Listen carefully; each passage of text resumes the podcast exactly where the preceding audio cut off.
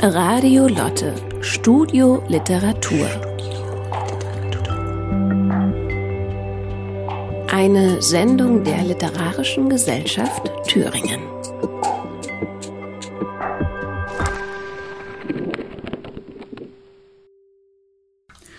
Ja, meine Damen, meine Herren, liebe Menschen, liebe Welt da draußen, hier ist äh, Radio Muschelkalk, der Ableger von Radio Lotte, die Radiosendung zur Edition Muschelkalk, herausgegeben von der Literarischen Gesellschaft in Thüringen. Wir freuen uns sehr, wir sind heute im Studio mit dem Autor des 53. Bandes äh, der Edition, mit Olaf Weber. Sein Buch Ein Veilchen Schulter an Schulter erschien äh, im Frühjahr diesen Jahres in der Edition äh, und enthält 66 Gedichte. Die Edition Muschelkalk besteht schon seit vielen Jahren und wir haben im letzten Jahr den 50. Band der Edition gefeiert, konnten das äh, in diesem Jahr auch tatsächlich nachfeiern mit einer Festlesung in Erfurt. Lieber Olaf, herzlich willkommen hier im Studio. Hallo. Wir wollen heute äh, über dein Buch sprechen, über deine Arbeit sprechen und äh, wollen auch gern eine Kostprobe, eine Leseprobe aus dem Buch hören. Olaf Weber ist ein als Lyriker später Debütant, aber er ist trotzdem den äh, Menschen in Thüringen weithin bekannt. Er ist in, in Weimar als äh, Ästhetikprofessor äh, segensreich unterwegs gewesen. Äh, es gibt äh, sicherlich eine man Reihe mannigfaltiger Erinnerungen an äh, Performances, an Aktionen und auch im, Liter im, Literaturbetrieb des Landes hat er seine Spur hinterlassen. Autoren wie Stefan Petermann, Autorinnen wie Bärbel Klessner und Nancy Hünger haben sich über das Erscheinen dieses Buches sehr, sehr gefreut. Lieber Olaf, wie kam es zu diesem reifen Debüt? Ist äh, die Lyrik der Hauptstrang deiner äh, Arbeit mittlerweile? Und äh, wie ist dieses äh, Gedichteschreiben in dein Leben eingelagert? Mhm. Ja, vielen Dank erstmal für die Einladung. Ich freue mich sehr, dass ich hier bei Radio Luther etwas über meine Arbeit erzählen kann, über meine Gedichte. Ja, der Hauptstrang meines Lebens ist es nicht, Gedichte zu schreiben. Ich habe ja erst sehr spät angefangen, aber wie ich das in dem Nachwort zu dem Buch mit dir schon gesagt hatte, meine Gedichte heute sind eigentlich äh, wie mein Leben früher. Da gibt es keinen Widerspruch. Also diese Art zu leben ist in meine Gedichte eingeflossen. Und vielleicht ist sogar mal interessant, äh, das zu illustrieren, wenn ich mal ganz kurz innerhalb von fünf Minuten mein Leben so berichte. Da sieht man etwas, erfährt man etwas von diesen Sprüngen, die da gewesen sind und die ja, wichtig sind für mich überhaupt, auch für die Gedichte. Also ich, Beginn meines Lebens war ja, hm, ich war ein Jahr und drei Monate alt, da war dieser fürchterliche Angriff auf Dresden, die Bombardierung Dresdens, die letzte Kriegsverbrechen, eines der letzten Kriegsverbrechen dieses äh, schrecklichen Krieges. Und da stand meine Mutter mit uns drei Kindern und einem Koffer am Rande von Dresden und schaute auf das brennende Dresden. Unser Haus, unsere schöne Wohnung, alles war kaputt, alles war zerstört. Und sie ist dann als Großstädterin, äh, die sie war, hat sie sich dann doch umgewandt und ist aufs Dorf gezogen. Wir haben die Kriege, äh, die, die, die Jahre nach dem, nach dem Krieg auf solchen Dörfern wie Malkwitz und Schrebitz verbracht, in der Nähe von Dresden, zwischen Dresden und Leipzig. Und sie war dort Dorfschullehrerin. Und wir haben in der Schule auch gelebt und ich hatte da eine wunderbare Vorschulzeit in, mit Hühnern und Gänsen auf dem Schulhof. War wunderbar.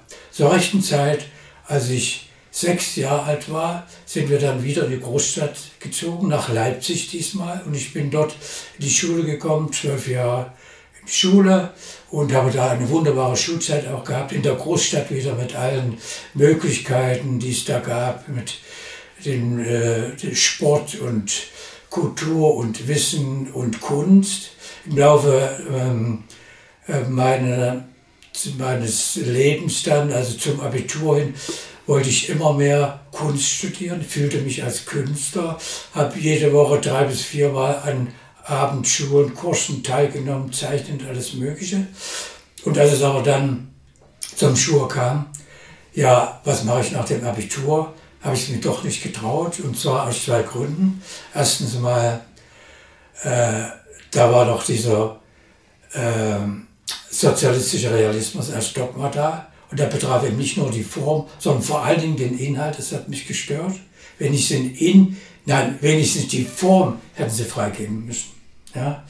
Aber ja, da hatte ich keine Lust dazu. Und zum Zweiten hätte ich mich dann der Konkurrenz stellen sollen, dem, den Aufnahmeprüfungen und so. Und das habe ich nie gerne gemacht, war nie gerne in Konkurrenz zu anderen, habe mich lieber als Solitär erlebt, der irgendwie dasteht und was macht.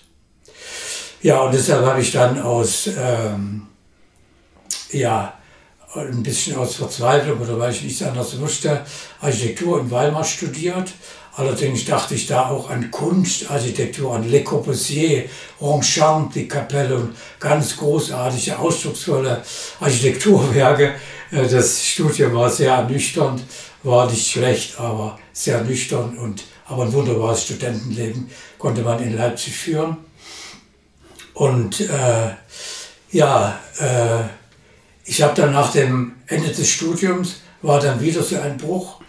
Äh, da ging das Wohnungsbauprogramm gerade los. Eine Million Wohnungen sollten gebaut werden. Industrie, ja, da gab es für Architekten äh, keine schöne Arbeit. Es gab keine Arbeitslosigkeit, aber keine schönen Tätigkeiten. Also habe ich mich dann die Theorie verkrochen, wollte versuchen, eine neue Architekturtheorie zu bauen. Aber nicht in den Maßstäben von Hegel und Marxischer Ästhetik, sondern alles Neue zusammenkramen, was damals gibt. Also Kybernetik, Informationstheorie, Semiotik, Semantik, systematische Heuristik, alles, was damals neu war, habe ich zusammengesucht und habe daraus eine Theorie geformt des Ausdrucks der Architektur in dieser ausdruckslosen Phase der DDR-Architektur, über das Geistige in der Architektur. Ja, ich dachte, das ist für später gut. Da habe ich auch promoviert und habilitiert und als ähm, ja, Wissenschaftler sozusagen an der äh, Hochschule damals gearbeitet. Ja, und das hätte so weitergehen können. Dann kam auch die Wende. Wunderbar, wieder so ein, ein was ganz anderes, was Neues. Und ich war damals 47 Jahre alt. Und äh, da habe ich mich sofort hineingestürzt und habe gesagt, so, wir müssen die Kunst- und Designausbildung wieder nach Weimar. Da habe ich das Institut für Kunst und Design gegründet, als Vorbote sozusagen einer neuen Fakultät Gestaltung und Kunst. Und ja, das Konzepte erarbeitet und so weiter, aber das ging nicht weit, weil dann äh, wir von westdeutschen Leuten da überformt wurden. Da kam ein Gründungsdekan aus dem Westen, der hat das nichts akzeptiert, was wir gemacht haben. Nichts, was auch hier in Weimar entstanden war und sowas. Und äh, hat das alles mit seinen Leuten aufgefüllt. Da wurden 18 neue Professoren berufen.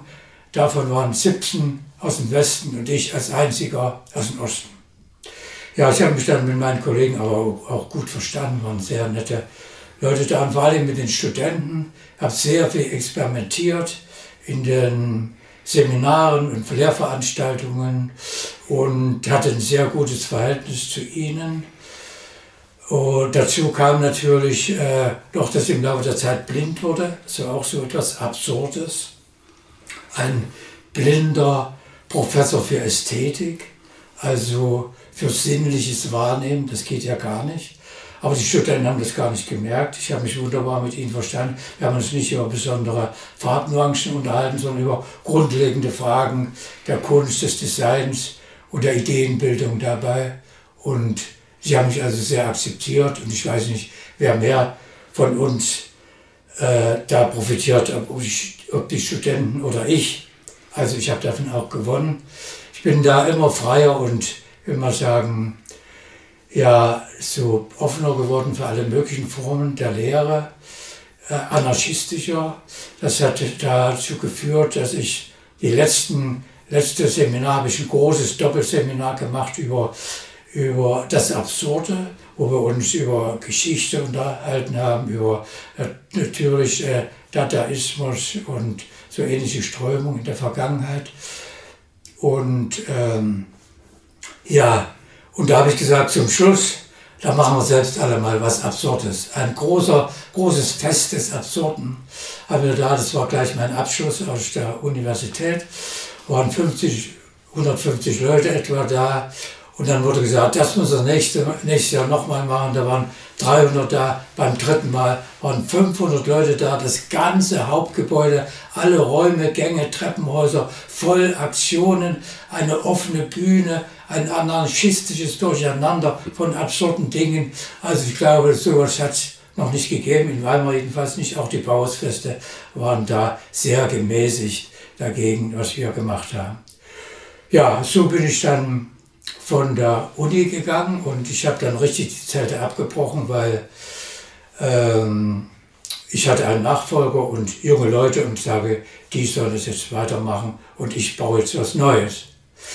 Und ähm, auf der Suche nach den Neuen musste ich nicht lange suchen, äh, habe ich diesen Begriff, einen Begriff, der vielleicht jetzt etwas fremd hier wirkt, Liebe wohnen mit 67 Jahren war ich da alt, aber Liebe natürlich in vielfältigsten Sinne habe ich geteilt. Einmal politisch. Ich bin ein großer Anhänger des Pazifismus. Und was ist Pazifismus? Die Sehnsucht nach dem Frieden, die Arbeit an dem Frieden, an der Begegnung, an der Kooperation, am Händereichen, an Liebe gegenüber allen Menschen. Das ist das Politische. Und die zweite Sache, habe ich angefangen, Gedichte zu schreiben. Und da finde ich, ist eben Liebe und Lyrik sind identische Begriffe.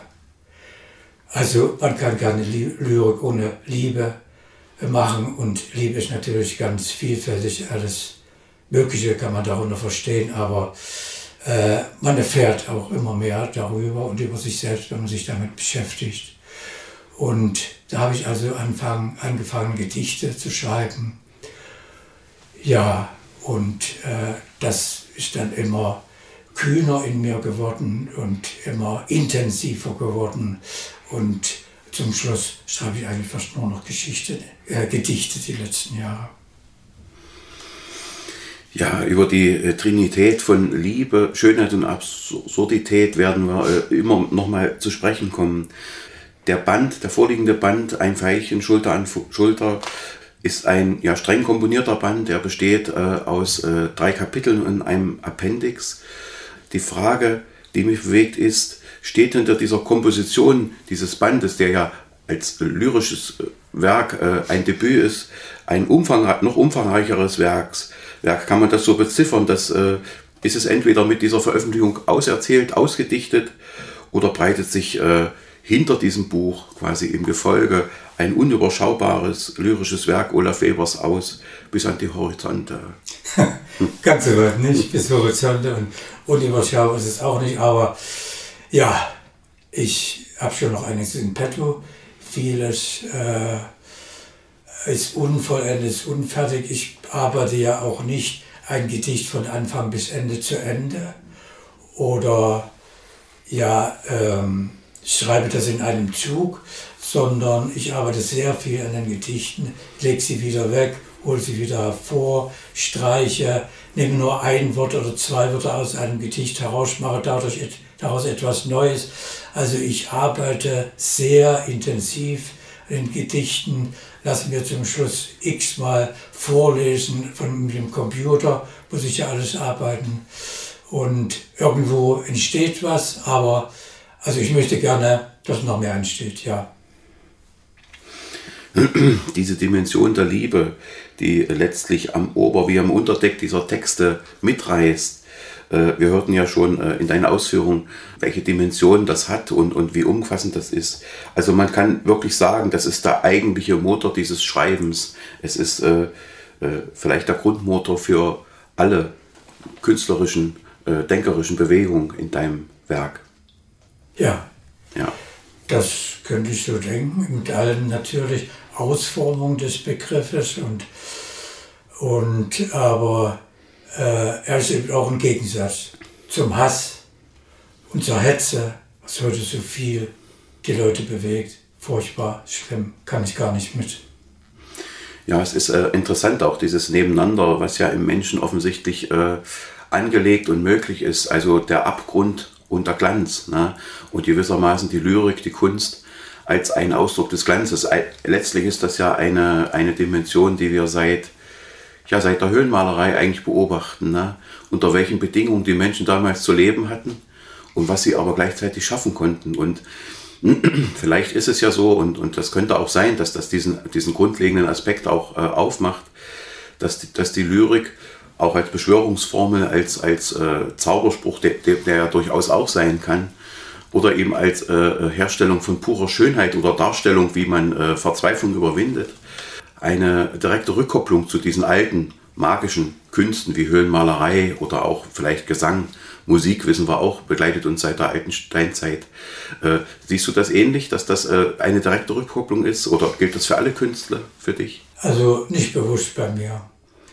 Äh, das ist sicherlich dieses Unbewusste und diese Gleichnishafte dieser, dieser archaischen Kunst. Das fasziniert mich, mich schon, ja, das gefällt mir. Aber auch in der Glanz, der da nicht drin steckte, Glanz bin ich auch dafür, für diesen Begriff. Ja.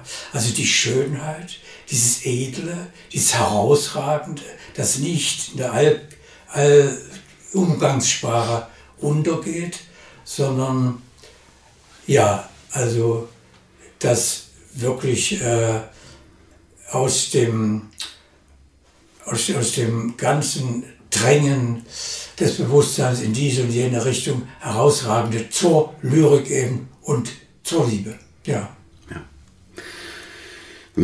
Das ist äh, tatsächlich etwas, was mich auch sehr beschäftigt. Also das Nebeneinander von Schönheit und Absurdität. Wir reden ja, wenn wir über diese beiden Begriffe sprechen, über Dinge, die schwer fassbar sind. Das Absurde ist schwer zu fassen und die Schönheit ist ja letztlich auch schwer zu fassen. Und so ist es ja, glaube ich, auch mit der Kunst, äh, die ein gewisses Maß an Irratio in sich birgt. Ist diese Irratio, also das, das schwer zu fassende, gleichzeitig ein Signet für die Schönheit? Mhm. Ja, ich mag sehr gut das Unfassbare, das äh, über alles hinausschragende. Ja. Aber äh, der Begriff der Schönheit ist für mich so nicht zentral, äh, weil er ist mir doch so sehr allgemein, also da ist mir doch dieses Absurdität, das Absurde noch ein zentralerer und wichtigerer Begriff. Und ich nehme äh, diesen Begriff in meine Gedichte hinein, weil er in der Wirklichkeit so eine Riesenrolle spielt, weil die Wirklichkeit so absurd ist. Nicht? Also wir sehen das äh, um unseren Globus herum, da äh, fliegen ständig Hunderte von Milliarden Dollar oder Euros und die suchen nach einem Landeplatz, wo sie landen können und sich vermehren können, Profit machen. Und wo sie landen, werden sie aber nicht gebraucht. Und wo sie gebraucht werden, landen sie nicht. Das in den ärmeren Ländern, wo es gebraucht würde, das Geld. Das ist doch absurd. Die Welt ist falsch eingerichtet, gerade die Ökonomie, die Wirtschaft. Und so ist das in vielen Dingen. Und äh, deshalb sage ich, die Kunst muss schöner, absurder, absurd sein als die Wirklichkeit. Und das ist eine große Chance und die Absurdität ist ein Stilmittel, aber nicht ein formales Mittel, sondern ein Erkenntnismittel, weil man durch Absurdes sehr tief gehen kann und sehr radikale Aussagen machen kann, kann, dass diese auch schön sein können, das braucht man immer, dass äh, diese dann äh, auch zum Widerspruch auffordern und anregen. Man nimmt es einfach nicht so hin als Betrachter oder Hörer. Und dass daraus eben ein Widerstand entsteht, aber ein positiver Widerstand, der zum erhellenden Denken führt. Erhellendes Denken ist ein Ausdruck von Albert Camus, aber man kann das weiter sagen, erhellendes Denken, Fühlen, Handeln und so weiter.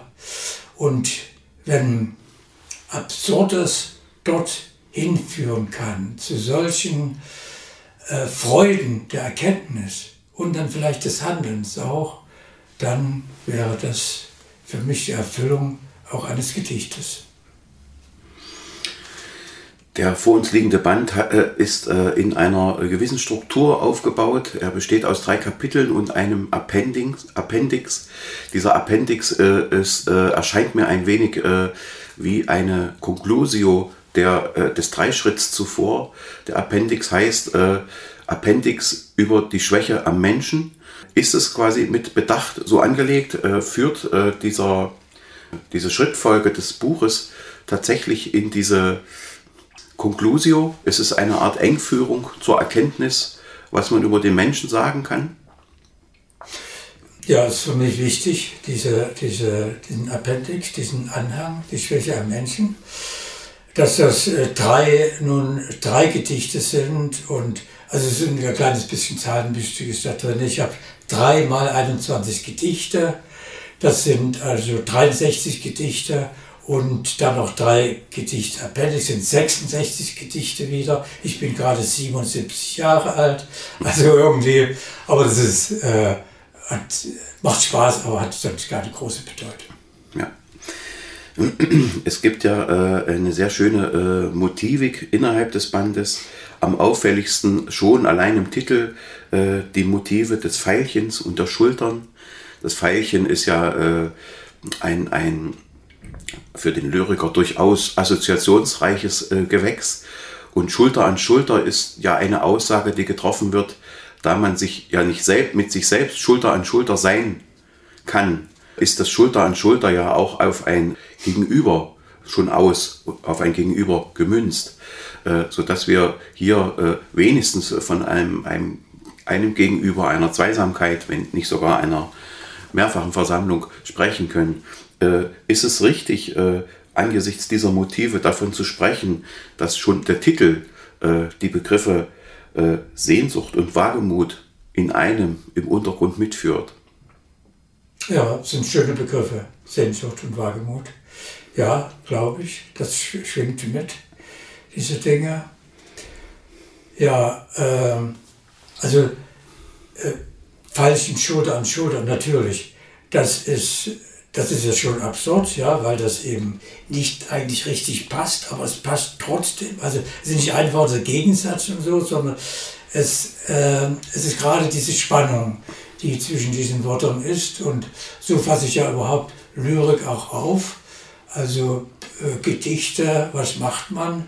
Man holt äh, Wörter oder Syntagmen aus ihrem logischen Zusammenhang in unserer Normalsprache oder Wissenschaftssprache und setzt sie in einen subjektiven, lyrischen Zusammenhang. Und der ist eben, das ein ganz anderer und damit wandeln sich die Bedeutungsfelder dieser Begriffe. Und die Begriffe sind für mich ganz wichtig, die Wörter. Ich, ich erzähle ja kaum Geschichten in meinen Sagen. Ich beschreibe keine Landschaft und sowas.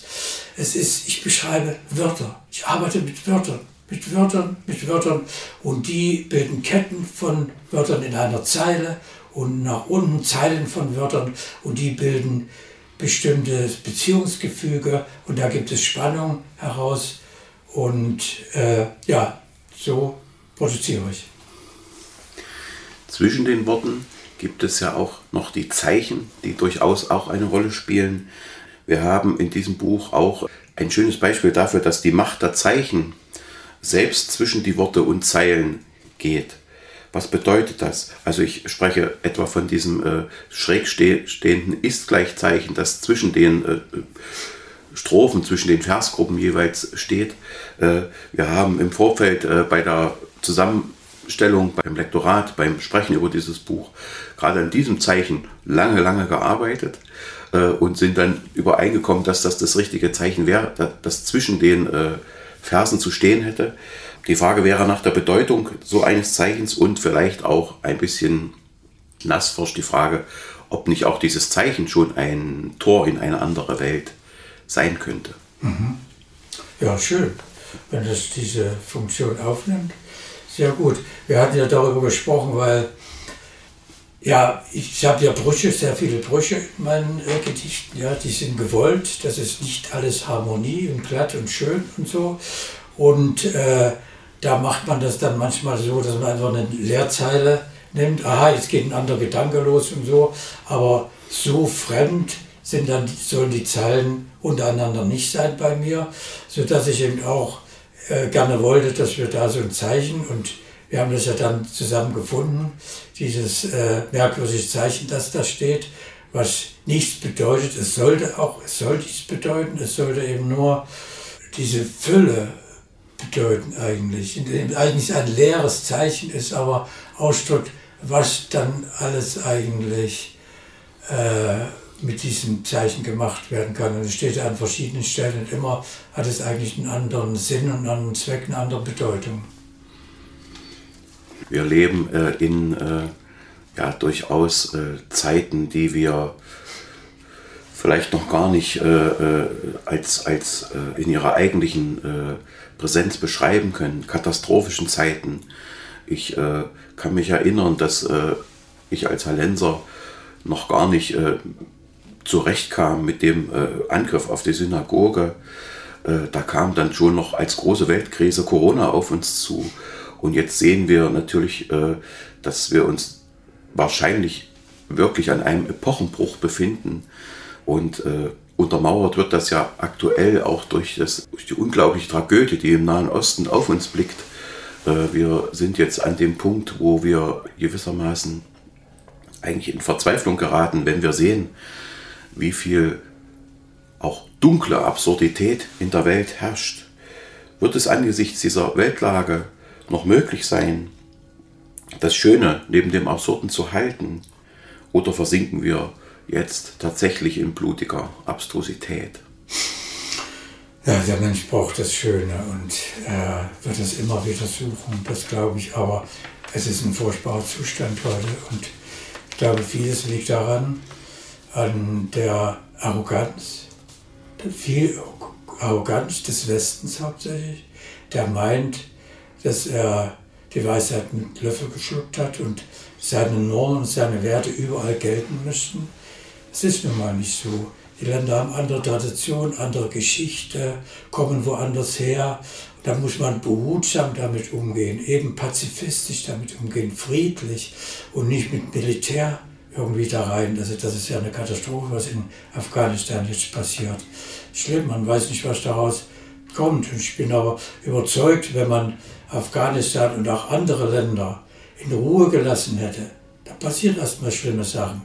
Aber äh, da bin ich doch überzeugt davon, dass im Laufe der Zeit die Vernunft gewinnt, das äh, Gleichmaß und so weiter. Es ist ja auch furchtbar, die Hälfte der Bevölkerung äh, nicht arbeiten zu lassen, die Frauen. Das gibt es doch gar nicht. So ein Land muss doch immer weiter nach unten sinken gegenüber den Industrieländern, wo die Frauen gleichberechtigt sind. Das ist doch eine viel effektivere äh, Gesellschaft und das sehen alle im Laufe der Zeit. Da muss man nicht militärisch da reingehen und, und da versuchen, Mädchenschulen zu, zu eröffnen.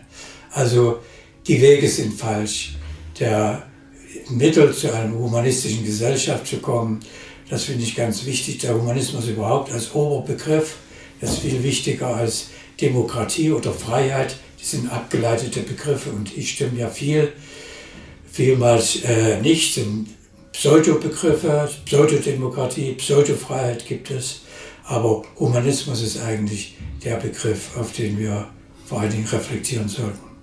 Ja, das ist ja in gewisser Hinsicht auch, äh, äh, glaube ich, äh, zu, zu sehen, dass Kunst ja einen Beitrag auch zum Humanismus leistet. Schon allein der Künstler, der sich übers Blatt beugt, ist einer, der niemanden anderen beargwöhnt und haut und der, äh, äh, der, der, der inhaltliche äh, Fond der Kunst ist ja in, im Urgrund auch humanistisch, denn Kunst beschreibt ja immer auch ein Gesprächsangebot, also ein, das Aufblicken des Kunstwerks ist ja immer auch der Wunsch, äh, dass äh, es sich in den Augen, in den Ohren, im Herzen eines anderen spiegelt. Und vielleicht ist es äh, von daher ja auch eine gute Hoffnung, dass die Kunst einst wieder eine Rolle spielt. Ist das für dich auch sichtbar? Du hast ja auch gesagt, dass du ungebrochen an die Schönheit glaubst und an, an, an, auch damit an die Kunst glaubst, wird es einmal wieder eine Welt der Dichtenden, der Gedankenschweren geben und dass man ihnen noch einmal zuhört. Ist das im Moment absehbar? Im Moment glaube ich nicht. Im Moment herrschen so profane Dinge, die Ökonomie, die regiert die ganze Welt, als ob das das Wichtigste wäre. Also ich glaube, da müssen wir wahrscheinlich noch durch mehrere Krisen hindurch, bis wir die Menschheit wieder gemerkt hat, dass es andere Sinngehalte gibt, eben der Mensch und mit ihm die Natur. Und deshalb meine ich eben auch, dass, dass äh, ich sage das jetzt mal auch auf dem bevorstehenden Wahlkampf, dass äh, zwei Begriffe eigentlich im Vordergrund stehen müssten, die so wichtig sind, nämlich das ist der Natur-, Arten- und Klimaschutz. Das große Thema ist ja nun letztlich endlich nun zum großen Thema geworden. Und zum Zweiten aber Frieden, Abrüstung und Händereichen und Kooperation statt Konfrontation. Und weil aus Kriegen können entsetzliche Dinge entstehen und diese werden derartige Aufrüstungsprogramme jetzt aufgelegt, kann man sich gar nicht vorstellen, von Weltraumwaffen und Tarnkappen, Bombern und Schwarmdrohnen und äh, Roboterkillern, alles zusammen noch elektronifiziert, sodass Geheimnisse der, die riesige Rolle spielen. Zum Schluss weiß keiner, wer hat denn eigentlich Krieg geführt, wer hat denn angefangen. Schlimmste Sachen stehen da vor uns an Katastrophen. Also Klimaschutz und Frieden, meine ich, das müssten die Hauptthemen sein. Und also, ja, ich werde meine Wahlentscheidung danach treffen, welche Parteien die beiden nach oben setzt. Gibt es Pläne schon für nächste Bücher? Steht was nächstes an? Hm, ich arbeite. Ja, ich arbeite an weiteren Gedichten, aber ich arbeite ständig und immer. Das ist jetzt wirklich mein Lebenselixier geworden, an in Texten zu arbeiten, an Wörtern und so. Und ich denke schon, ähm, dass ich da noch was produzieren kann. Würde mich freuen, ja. wenn das auch dann so gut aufgenommen würde, wie dieser Band, der erstaunliche Resonanz erfahren hat. Hat mich sehr gefreut. Ja, das ist äh, erfreulich, äh, dass der Band doch äh, eine Öffentlichkeit hat, eine Resonanz hat. Lieber Olaf, vielen Dank äh, für das Gespräch bis hierher. Wir hören jetzt noch Texte, gelesen von Olaf Weber und wir freuen uns darauf. Vielen, vielen Dank.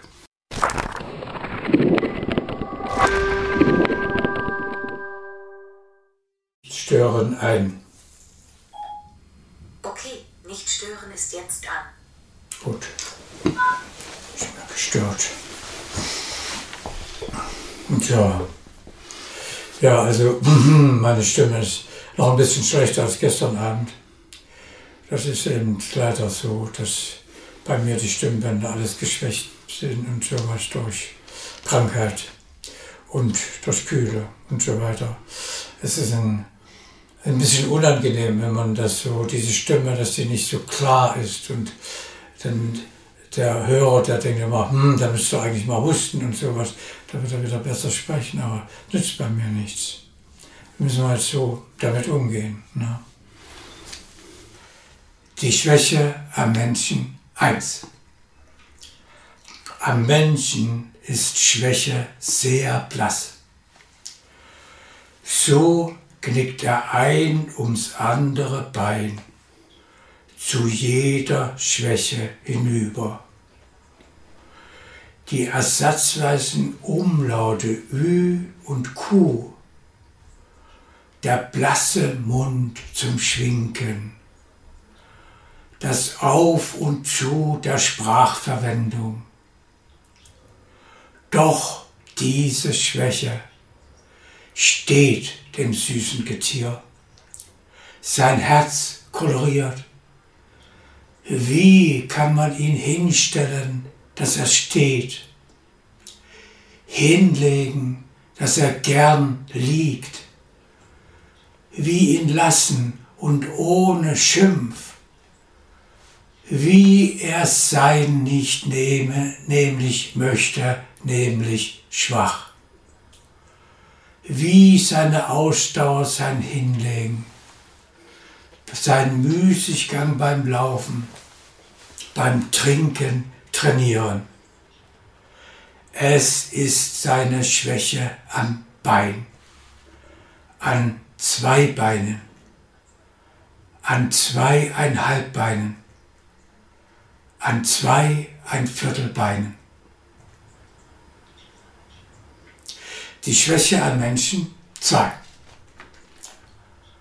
Das Innerste an alten Stunden, sein Kopf, sein Halt,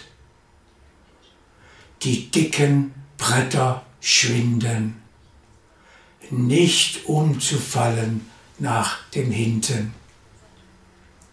Seine dünnen Blumenhaare, seine Wimpern und die zarten Schläfen und die grauen Zellen wandern zu Chimären. Und dann das Dünne,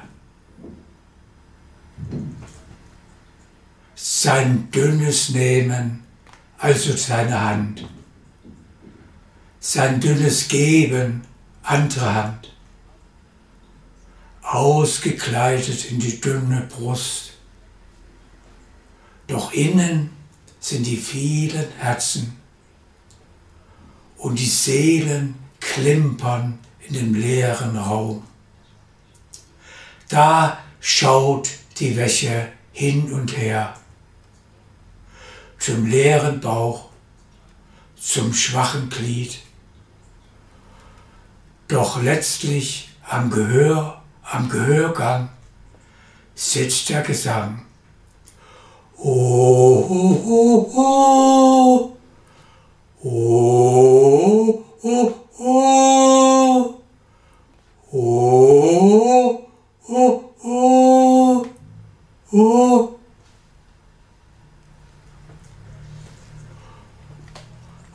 Weiteres Singen entwertet den Ton. Das ist die zweiteste Schwäche und schon sündigt der Mensch nur selten. Die Schwäche am Menschen drei. Der Mensch an seinem Stab, an seiner Schwäche sieht man's kaum unterm Rucksack seine Füße hängen, den Leuten hinten nachzudrängen. Die Geister ohne Ahnung. Des Menschen schwache Nerven reichen aus. Wie klappt man einen Körper wieder auf?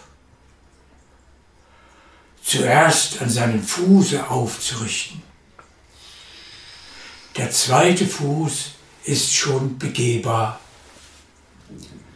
und seine Hand, sein Stock, sein Knie, es wurde von der Mütze warm. Da klopft es im Karton herein. Die Haare voller bunter Schnipsel Karneval in seinem Knüllpapier umwickelt, schaut er raus. In seinem Knüllpapier nach draußen, wie eine Tür. Es stehen liebeswarme Vögel da. Ja, das war äh, das Gedicht eigentlich vom Ende, der Anhang, diese drei äh, Gedichte. Und jetzt will ich mal, äh, mal von vorne wieder anfangen. Das erste Gedicht ist etwas programma programmatisch. Es beschreibt eigentlich, äh, was ein Gedicht ist. Das Gedicht heißt Fliederbusenlöffel.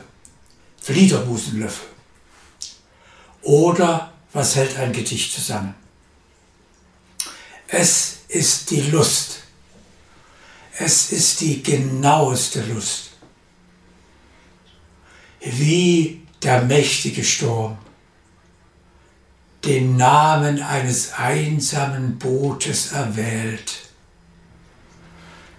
Wie der Honig drängt zu einer einzigen fernen Blume und der Freundin sanfter Kuss erreicht den schönsten Vers und ein kleines Pferd in bunter Landschaft schraffiert. Sein Schatten in einer großen Farbe verrät, verrät den herrlichen Klang der Wörter im Alphabet. Ja, jetzt äh, vielleicht so ein etwas äh, lustiges, äh, leichtes Gedicht. Das heißt, am Geiste aller Zahlen. Ein Schatten, Gold und Grün. Es klingt ganz der Verwechslung an der Kasse. Ich kann den Hut nur in den Ring der Ungeraden werfen. Doch die Ziffern, die verrückten Schachteln, stecken falsche Vögel obendrauf. Zehnerpackung, hundert Wasser, tausend Sassa und eine Hand am Rand der Dichtkunst auf die drei.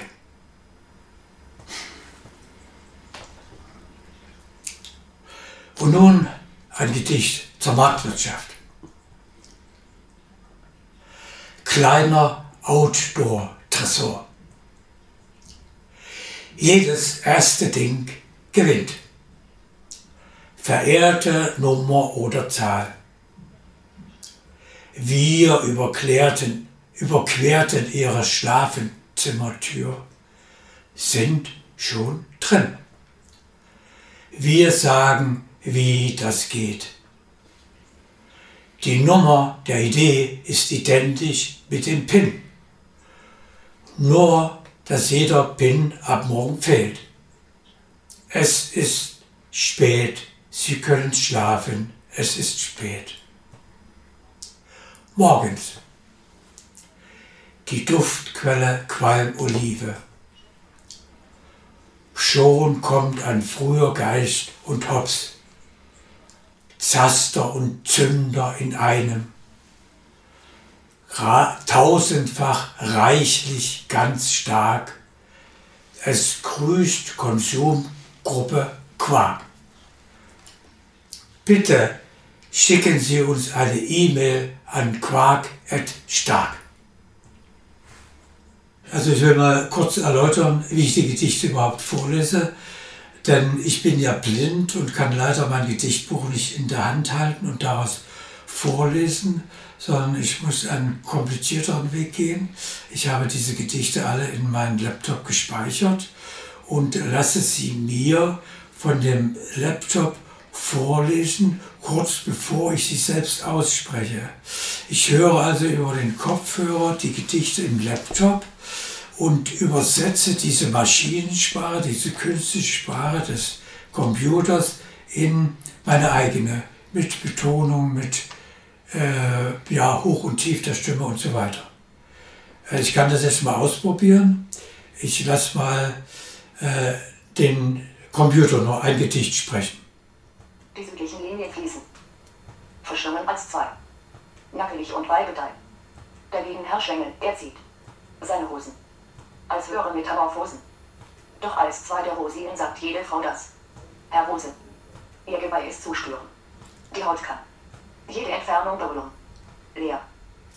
Ja, das war so ein Gedicht. Äh, und jetzt lese ich das vielleicht nochmal äh, vor mit äh, meiner Sprache. Augenblick. Muss ich die Kopfhörer wieder aufsetzen. Also, jetzt äh, erzähle ich das Gedicht noch einmal, lese es mit meiner Sprache über den Umweg der Computersprache vor. Das Gedicht heißt also Zwei der Rosinen. Die südlichen Linien fließen, verschlungen als zwei, Nackelicht und Weibedei. Dagegen Herr Schwenge, er zieht seine Hosen als höhere Metamorphosen. Doch als zwei der Rosinen sagt jede Frau das. Herr Rose, ihr Geweih ist zu spüren, die Haut kann jede Entfernung berühren. Soll ich noch eins vorlesen? Jetzt für, bei was ganz anderes, so ein antimilitaristisches Lied, der Nebel. Der Nebel des Tages Null. Ein Future Vector Text. Am ersten Nebel hatte ich eine Versuchung. Werde aufwachen gehen aus der Chronik des dritten und falschen Anfangs. Stillgestanden ist derweil noch unsichtbar. Doch fliegen schon kratzige und borstige Thronen und Halunken, aufgetagelte Schmutzengel für den Erstschlag und Sauerei. Ohne Kriegsbemerkung stramm stehen. Ein Mix an nuklearen Typen und Vierfüßlern minderwertige Feinde. Oben die trunkenen Gesichtslappen weißer Krawatten, vermeintliche Freunde. Die Entscheidungsüberlegenheit ist eingenommen. Luft, Erde und Dampf durch Verwirrung. An der Frontlinie schießen Ungeahnte auf Null. Ein kratziges und nebliges bleibt. Heißes und Heidekraut. Äh, ja, und äh, jetzt würde ich gerne ein Gedicht äh, vortragen, das in der Nähe von Hölderlin angesiedelt ist. Jedenfalls habe ich an ihn gedacht. Das Gedicht heißt Resonanz und Behauptung. Resonanz und Behauptung. Hölderlin, Hyperion, Entfernung. Ein Bündel tätiger Zeiten. Einerseits das Nahe, anders der Widerhall entleuchten an fahnenlosen Tempeln. Der kalte Wille zur See. Eine Meuterei der Griechen im nahen Tode. Im Feuer nicht leuchten, im Kriege trinken. Krieg ist der Mord über den Gräbern die Karre mit Wasser bergauf. Wie er als erster griechischer Eremit und schwach, Sohn künftiger Berge, auf einer Holzstufe saß. Er hatte die zarteste Freundin seit der Antike. Aus ihren Händen strömt der duftende Frieden in alle Wiesen und Bäche. Resonanz und Schwäche ist der Stil des Menschen. Er wird Gesang. Das nächste Gedicht heißt Von weitem ein echter Delacroix, der Maler gemeint. Von weitem ein echter Delacroix. Androgyn steht sie da, das Kleid über die Fahne der Menschheit. Was tun? fragt sie den feierlichen Zorn. Offene Arme gegen Falschheit. Und zurück zu den Pflanzen in uns. Ringsherum vernichtet sich Macht. An Zweigen blüht abwechselnd Flieder. Sie drückt seine Hand, von ihm stammt das Bild. Jetzt ein etwas äh, äh komplexeres, äh, nicht ganz so einfaches Gedicht, aber ich finde es sehr schönes. Das heißt, zu viel Äquator. Ja, sagt ein Schüler der schlanken Vernunft. Zu Tisch mit vier Beinen. Nördlich warten Blumen auf Zehenspitzen im Glas. Unten sind die Lampen der Dinge ihre Füße. Norden und Süden der Kugel sind Schritte in Richtung gemeinsamer Zärtlichkeit, der Völkerfreundschaft. So empfindet jeder schwarze und weiße Jüngling und farbiges Mädchen die Echtheit des anderen. Das nächste Gedicht heißt, Fotos sind ohne euch schön. Fotos sind ohne euch schön. Vom nackten Körper die Haut, der Spiegel zum Maße geschneidert. Da steht das Klicken der Film. Tapeten verkleben den Körper von vorn. Jalousien und Bretter die Rückseiten der Fotos. Mädchen und Knaben in verpackten Registern. Der Mensch ist ein natürlicher Zusatz. Die Natur ist wesentlich menschlich. Nur Gedanken verkleiden sich vorher.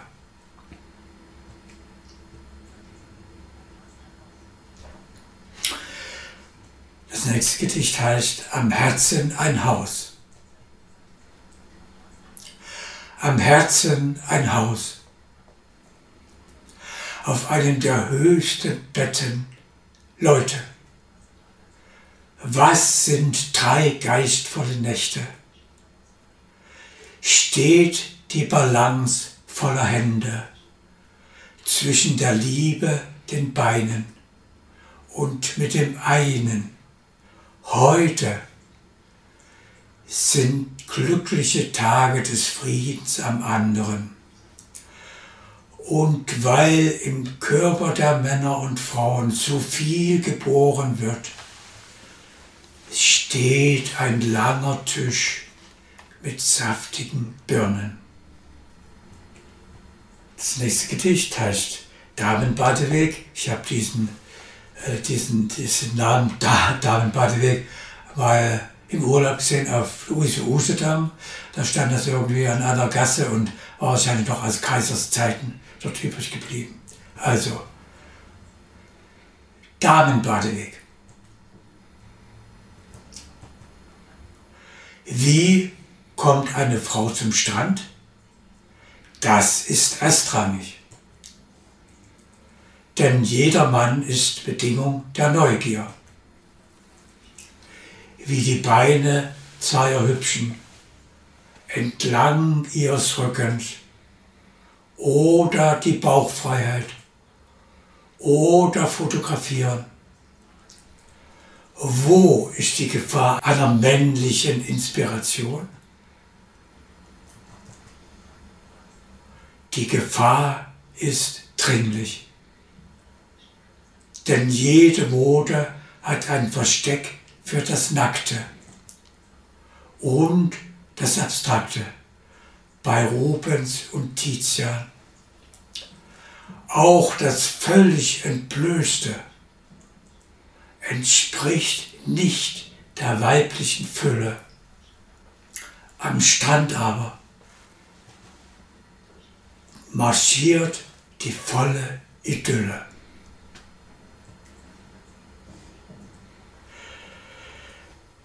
Sie werden nach den Kleidern fliegen, den Blusen, den heimlichen Knöpfen dahinter. Dahinter umkleidet die Mode den Schmuck. Ganz frei ist nur für Abendhosen. In Costas Atelier. Sein schwarzes griechisches Haar. Götter sind Paradiese im Körper. Von dort erschaffen sie alle enthüllenden Verse. Zarte Stoffe eskortieren die Haut. Von allen Frauen gesponserte Linien. Aufrechte Schultern, die Frauen, sie siegen. Denn Mode ist niemals im Liegen.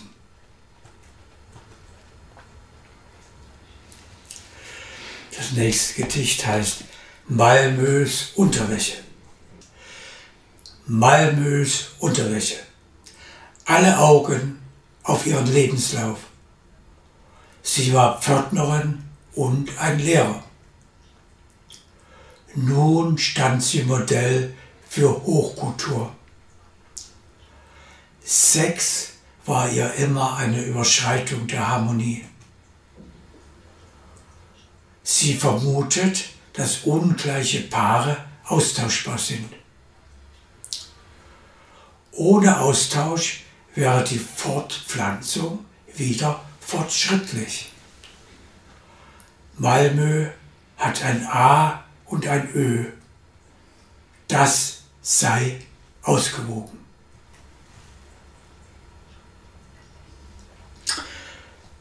Nächste Gedicht heißt Schulden durch Ausgleich der Ehe.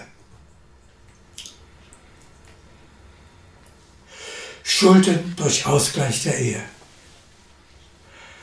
Sie schuldet ihm eine Entsprechung als Figur. Er malt ihren Anstrich als Strichcode an die Veranda. Das will keine exotische Liebe sein. Sie bleibt im Bereich der Behörden. Instrumente der Ehe wie Arme und Beine sind angemessen. Die Schulden werden auf die Kosten der Geschlechtsunterschiede umgelegt. Sexappeal ist juristisch umstritten. Aber jetzt kommt die exotische Liebe. Sie steht schon vor deiner Tür. Schau hinaus. Ein großer Stein auf Rädern will singen. Ein Troubadour der Liebe erleuchtet. Und Taschen wollen in deinen dunklen Sand. Nächste Gedicht heißt Firmentöchter. Firmentöchter. Einige Firmentöchter sitzen auf ihrem Heck und kichern. Mit Beinen zu Oberst wie Freibeuter. Anfangs noch profitabel. Dann rufen ihre Pfiffe den Pfeilen hinterher. Von oben treffen sieben Pfeile herab. Eine auf die Hand. Sechs durch den Horizont des Herzens. Vier gegen Hunger und Völlerei. Drei für die T-Shirts der Gewaltfreien. Und zehn für die Liebe der Nacht zur Straße während der archaische Herrscher über den Leib gerade abstirbt, experimentieren Männer und Frauen mit gewagten Ideen am gerechten Körper.